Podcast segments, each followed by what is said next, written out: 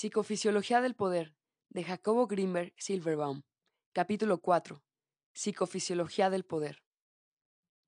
La actualización de la influencia del atractor extraño del futuro ideal del hipercampo en una sociedad hace que ésta viva en el presente, su estado ideal.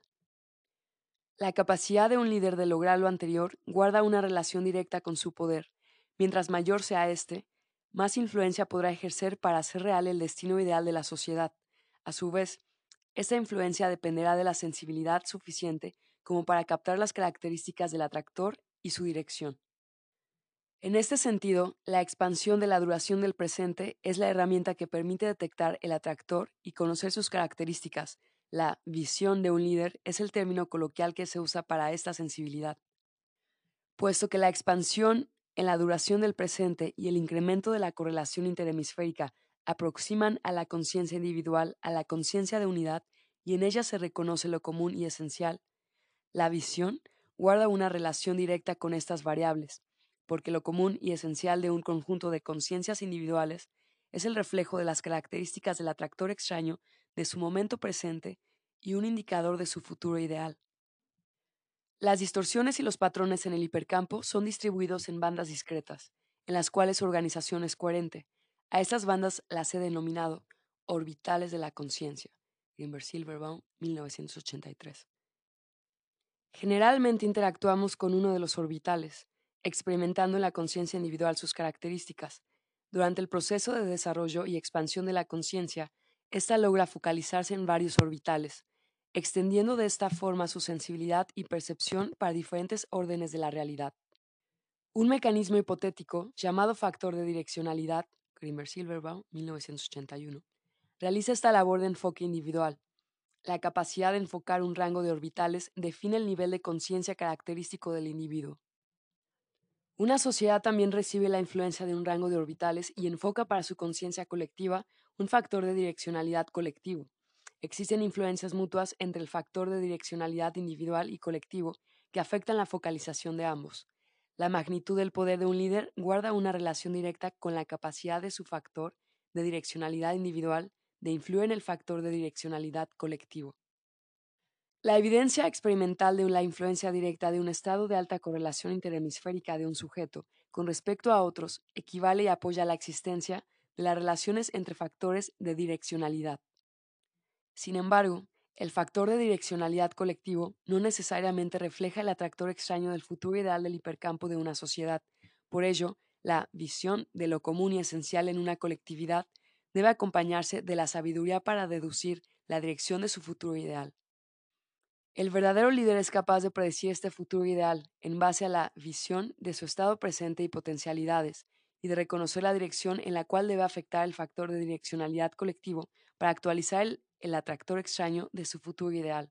Para ello, él mismo debe experimentar ese futuro ideal en su conciencia.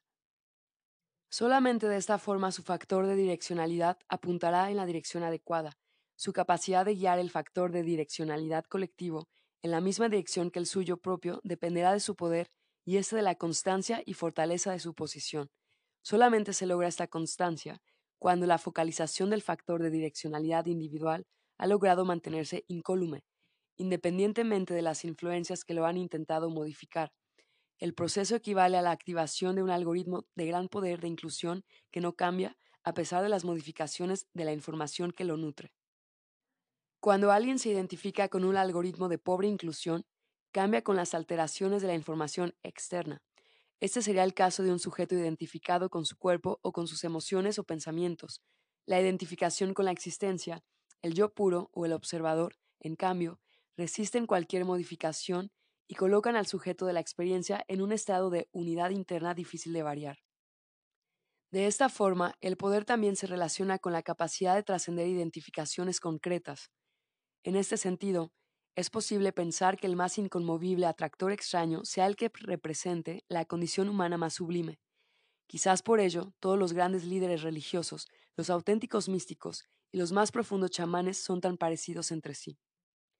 Cualquier distorsión que el cerebro es capaz de imprimir en la latice y el hipercampo es una manifestación de poder, desde las que activan las imágenes visuales hasta las que modifican el factor de direccionalidad colectivo. Existe, sin embargo, una escala en la magnitud del poder, que se incrementa a medida que éste es capaz de modificar en forma más permanente y profunda el hipercampo mismo y, por lo tanto, a todas las conciencias individuales que se nutren del mismo. Existe otra dimensión del poder que se relaciona con la naturalidad, fluidez y espontaneidad. Sin ellas, el poder generado degeneraría en la tristeza y la imposición. De esta forma, el líder no debe desear el liderazgo, sino simplemente acceder a él en su expansión consciente. En este sentido, el verdadero poder es un otorgamiento de la influencia del atractor extraño del futuro ideal del hipercampo para quienes sean capaces de actualizarlo en sí mismos y de favorecer su efecto en otros. Esta dinámica de selección es manifestación de una ley general, de acuerdo con la cual todos los elementos que comparten un estado similar están correlacionados tanto mental como conductualmente. El fenómeno de sincronicidad descrito por Jung se fundamenta en lo anterior. Estrictamente hablando, el atractor extraño no elige a sus representantes y difusores, sino más bien estos se colocan en el estado que favorece la contactación entendiendo a esta última como la activación de una interacción coherente que solamente se da cuando la morfología del campo individual coincide con la del atractor. La visión del líder, para ser eficaz, debe actualizarse en la sociedad. Si el atractor extraño del futuro ideal del hipercampo que el líder ha detectado e internalizado es el verdadero, el poder proveniente del mismo favorecerá sus acciones y guiará su conducta. Esta última deberá siempre ser congruente con el atractor. En otras palabras, después de que el líder potencial identifique al verdadero atractor extraño del futuro ideal, debe ser capaz de matizar cada una de sus acciones con él. Todos sus planes, intenciones y actos deben ser guiados desde su concepción del futuro ideal. En otros términos, el líder debe vislumbrar la realidad del presente y sus implicaciones desde la perspectiva del estado al que quiere conducir a la sociedad. A esto debe la necesidad de mantener una constancia, si el líder se desconecta del atractor extraño o lo olvida o se identifica con alguna meta desviada por las influencias que lo impactan, su eficiencia disminuirá o se invertirá. En términos más simples, el líder sabe hacia dónde quiere ir y es capaz de mantener su visión y propósito a pesar de la oposición que pueda recibir, de la mediocridad de quienes se identifican con metas egoístas que no reconocen el verdadero atractor extraño o de quienes no se sustentan en la conciencia de unidad.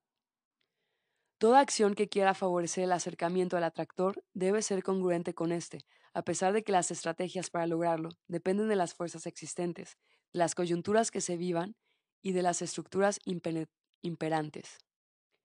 Existe un umbral crítico para lograr cualquier transformación.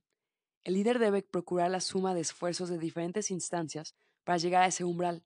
Por lo tanto, a la visión correcta, a la congruencia y a la constancia necesaria para mantenerla, se debe añadir el uso de estrategias sumatorias de aproximación al umbral crítico. Otro factor de importancia es la capacidad del líder de comunicar su visión, el esfuerzo que realiza para actualizarlo y el proceso por el que pasa éste.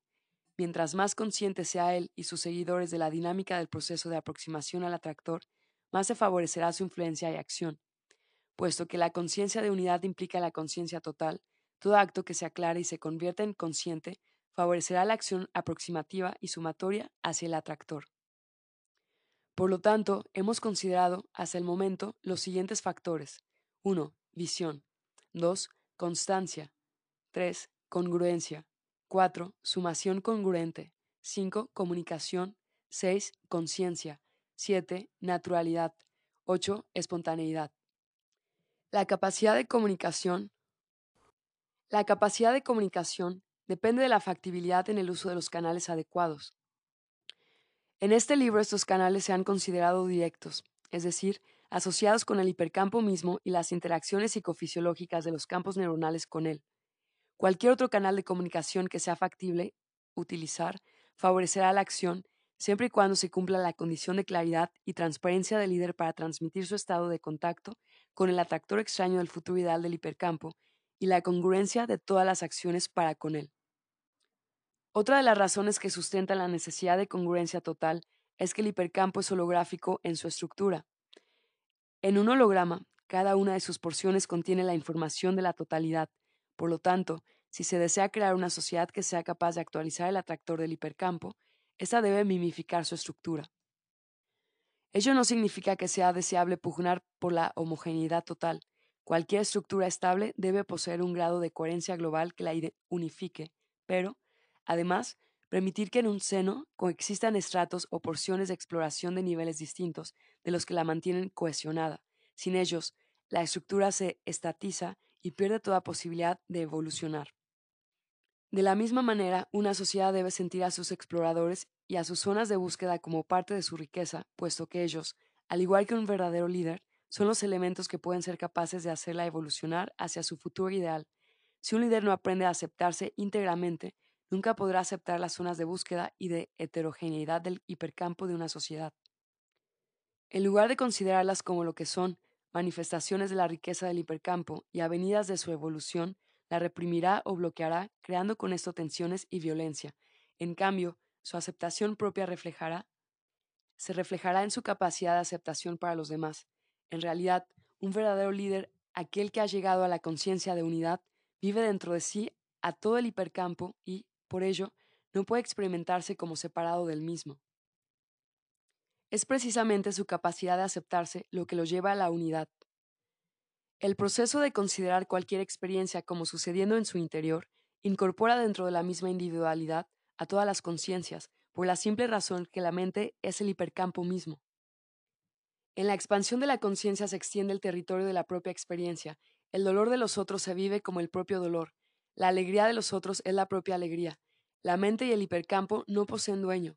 En la conciencia de unidad se pierde el ego, después de conocerlo y amarlo. Esa pérdida es irreal, puesto que el ego, al igual que cualquier experiencia, no posee realidad absoluta, es decir, no existe independiente ni eterno. Durante el proceso de aceptación se incrementa la sensibilidad y se comienzan a experimentar las distorsiones del hipercampo, independientemente de su origen en cualquier cerebro, puesto que la identificación con el cuerpo cesa, el yo aumenta su territorio y se incorporan en el observador zonas del hipercampo que antes se consideraban territorios ajenos y externos al propio yo. El yo, identificado con la historia personal y con el cuerpo, se transforma en el ser, cuya única identidad es la existencia pura.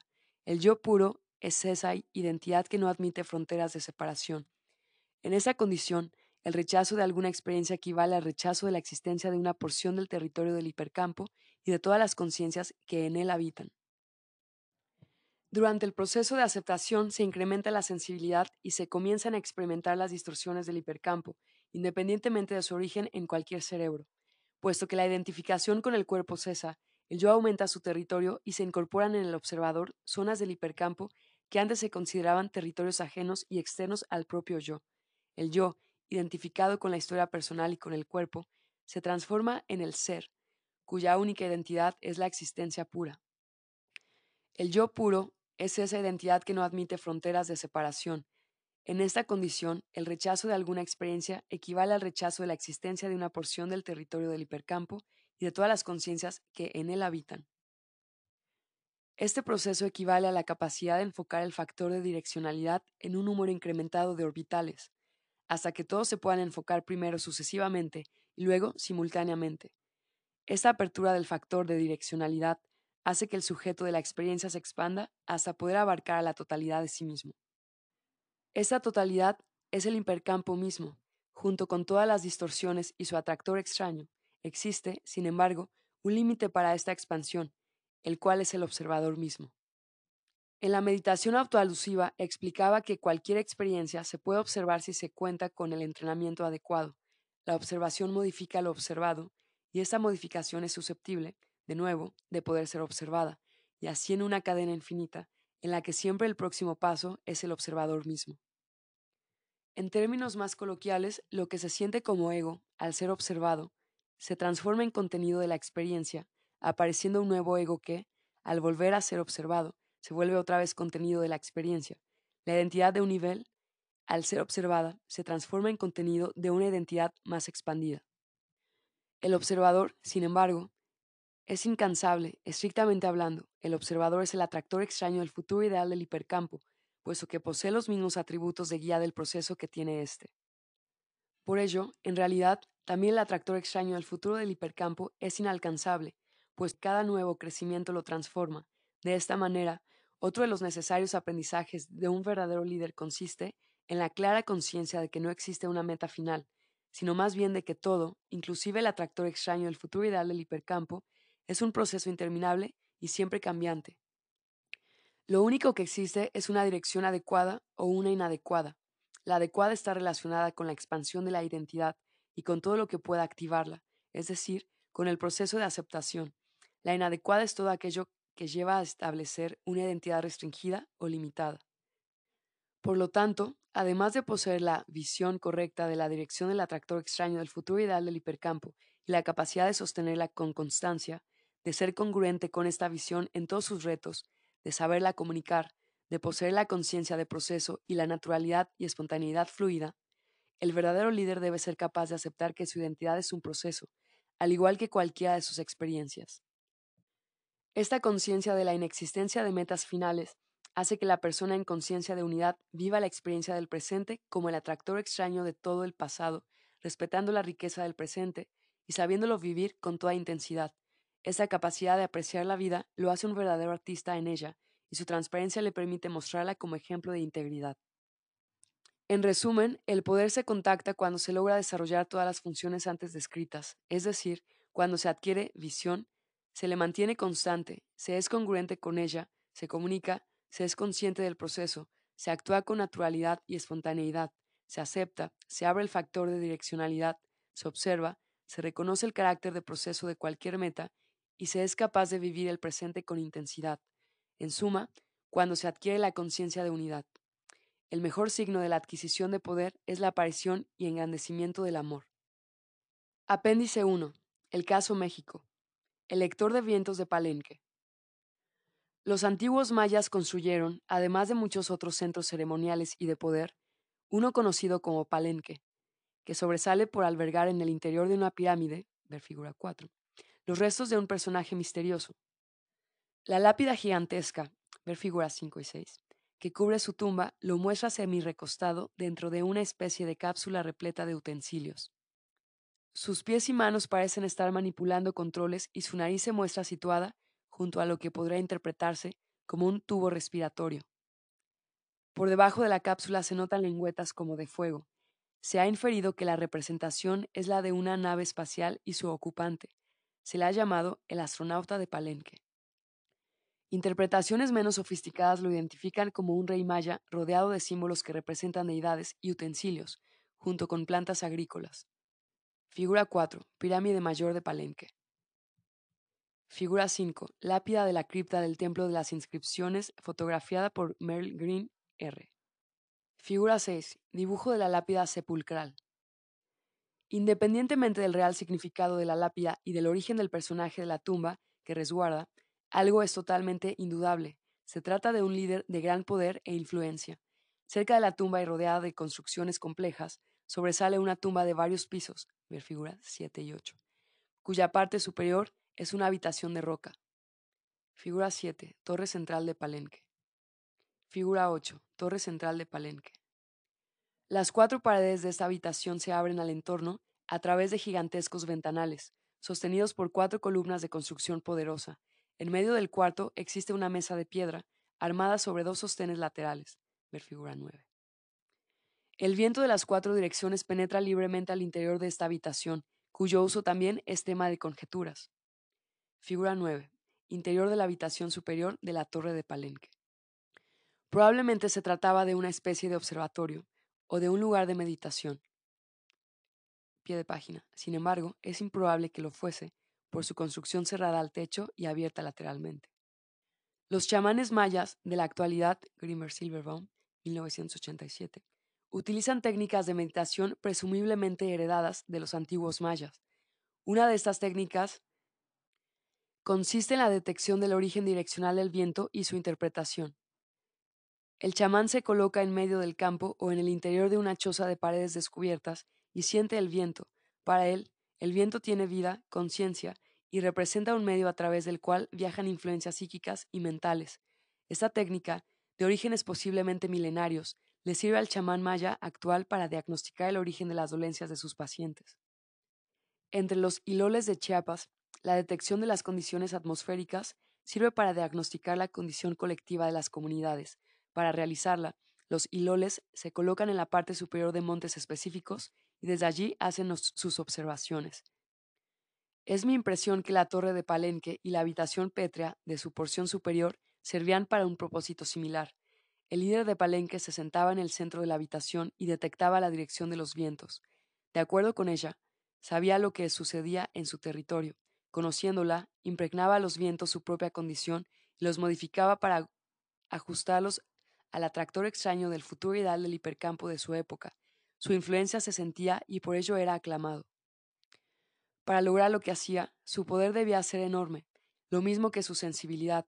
Su campo neuronal actuaba como filtro de las distorsiones de la latice y también del hipercampo. Su estado interno debió haber sido de completo equilibrio y su conciencia de unidad. Sentado allí, en contacto con el yo puro, irradiaba su estado y el viento se modificaba y con él todos los flujos energéticos. El territorio de su acción debió ser gigantesco, probablemente llegando a afectar todo el mundo habitado de su época. En la actualidad, un líder así podría aprovechar muchos otros medios para transferir su estado. México se ha caracterizado por poseer líderes grandiosos, entre los que destacaron Quetzalcoatl y Cuauhtémoc. De acuerdo con los chamanes de México, Grimmer Silverbaum, 1987, esos líderes siguen vivos en un plano no orgánico, continuando su evolución y comprometidos con el desarrollo del hipercampo para acercarlo a su futuro ideal. Por ejemplo, para Doña Pachita, Cuauhtémoc seguía trabajando para el beneficio de México y de él, esta chamana recibió el poder y la sabiduría que le permitieron realizar sus trabajos de curación. Estos implicaban no solamente la modificación de la condición psicológica de sus pacientes, sino verdaderas hazañas de interacción con la latice y el hipercampo, a grado tal que doña Pachita era capaz de materializar objetos y órganos, desmaterializarlos, realizar trasplantes de órganos y actos adicionales. Existen muchos ejemplos de chamanes mexicanos que dicen recibir influencias de seres inorgánicos que en épocas pasadas eran líderes poderosos de las comunidades indígenas, esos líderes hipercámpicos guían la conciencia de México hacia la actuación del atractor extraño del futuro ideal de su hipercampo. Su influencia permea la conciencia de los auténticos líderes mexicanos, de los sabios y chamanes y de cualquier persona que sea capaz de abrirse a su influencia. Fin.